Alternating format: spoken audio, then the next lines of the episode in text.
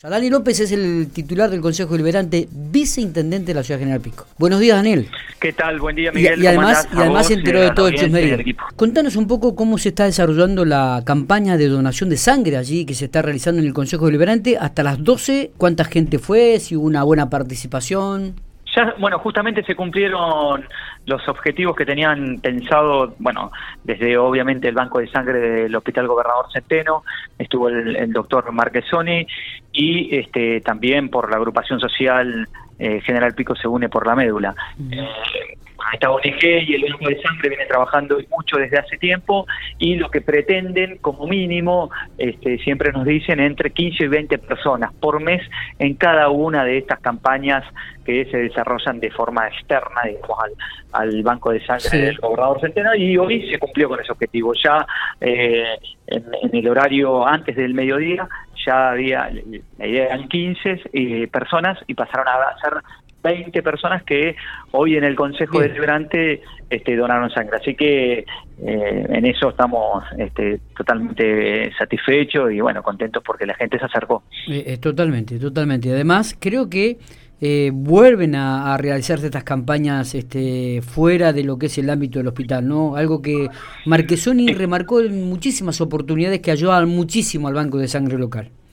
Sí, sí. Bueno, ahí la idea, estuvimos hablando con, con Marquesoni, eh, bueno, y también con la agrupación con, que, que, llevan adelante esta iniciativa, es sistematizar en donde fuere, en el lugar externo que, se definan, es eh, sistematizar este tipo de acciones que al menos una vez al mes esté esta colecta eh, externa y que con 15, 20 personas para poder este, ir dando esta posibilidad al banco de sangre del hospital eh, y tener eh, bueno e, esta cantidad de, sangre que siempre se necesita.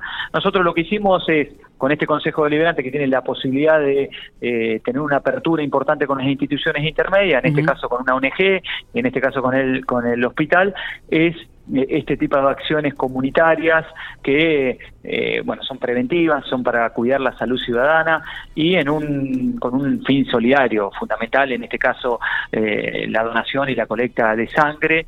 Así que eh, ahí vamos a seguir coordinando acciones con el Banco de Sangre y con el General Pico se une por la médula para seguir llevando adelante estas propuestas en distintos lugares.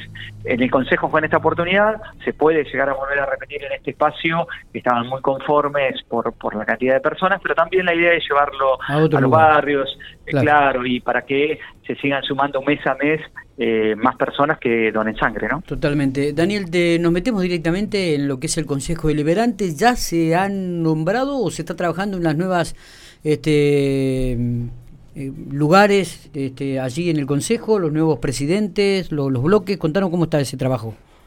Bueno, ahí estamos trabajando, bueno, y comunicándole también a los eh, bloques que el 22 de febrero a las ocho y media es la sesión preparatoria, con lo cual ahí también se van a fijar el día y horario de eh, las sesiones ordinarias eh, y los bloques van a comunicar, bueno, quién va a estar al frente y van a, van a, ser van a estar ocupando la presidencia de cada uno de los bloques eh, con las autoridades correspondientes, quienes integrarán cada una de las comisiones que tiene este Consejo Deliberante.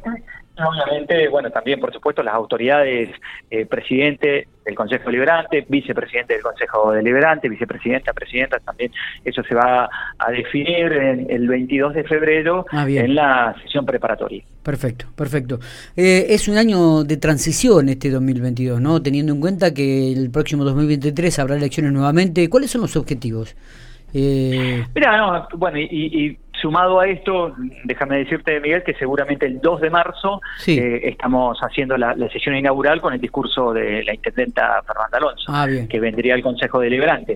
Eh, también, por supuesto, como para empezar el año viendo cuál es la planificación. Primero, seguramente eh, haciendo un balance de lo que fue el 2021 y seguramente también la proyección para este año tan importante, como lo son todos, pero en este año en particular, este, la gestión municipal y los anuncios eh, y, para dónde y cómo va, van a llevar las, diferentes acciones que, del gobierno municipal. Eh, el, 2 de marzo en el Consejo Deliberante, en principios del acuerdo ese sería.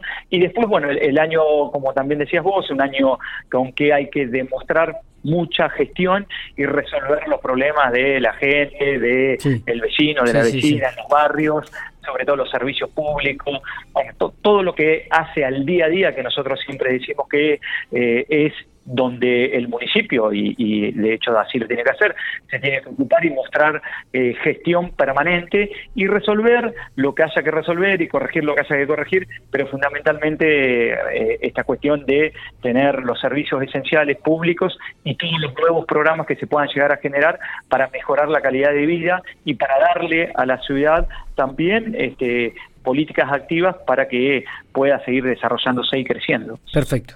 Dani, te agradecemos estos minutos. Eh, nos estaremos viendo seguramente. Gracias. Eh. Listo, gracias Miguel, que tengas buen día.